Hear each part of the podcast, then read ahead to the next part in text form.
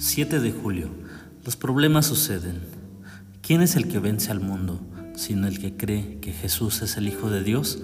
Primera de Juan, capítulo 5, verso 5. Usted nunca tendrá una vida libre de problemas. Jamás.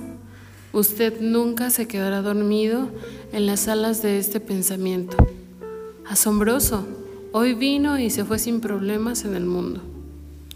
Este encabezado jamás aparecerá en el periódico. Solamente tenemos buenas noticias que reportar.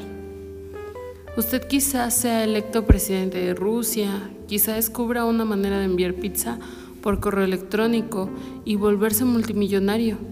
Quizás sea llamado de las gradas como bateador emergente cuando su equipo se encuentre abajo en la final de la Serie Mundial. Conecte un run y que su cara aparezca en la cubierta del Sports Illustrated. No es probable, pero es posible.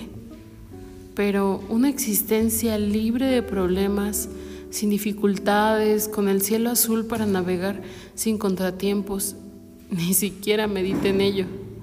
Los problemas suceden, le suceden a las personas ricas, a las personas atractivas, a las personas preparadas, a las personas sofisticadas.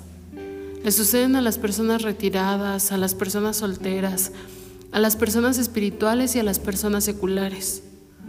Pero no todas las personas ven los problemas de la misma manera.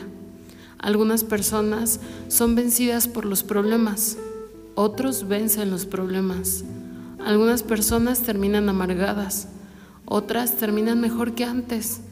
Algunas personas enfrentan sus desafíos con temor, otras con fe. Usted no puede elegir tener problemas o no, pero sí puede elegir qué va a hacer con ellos. Escoja la fe.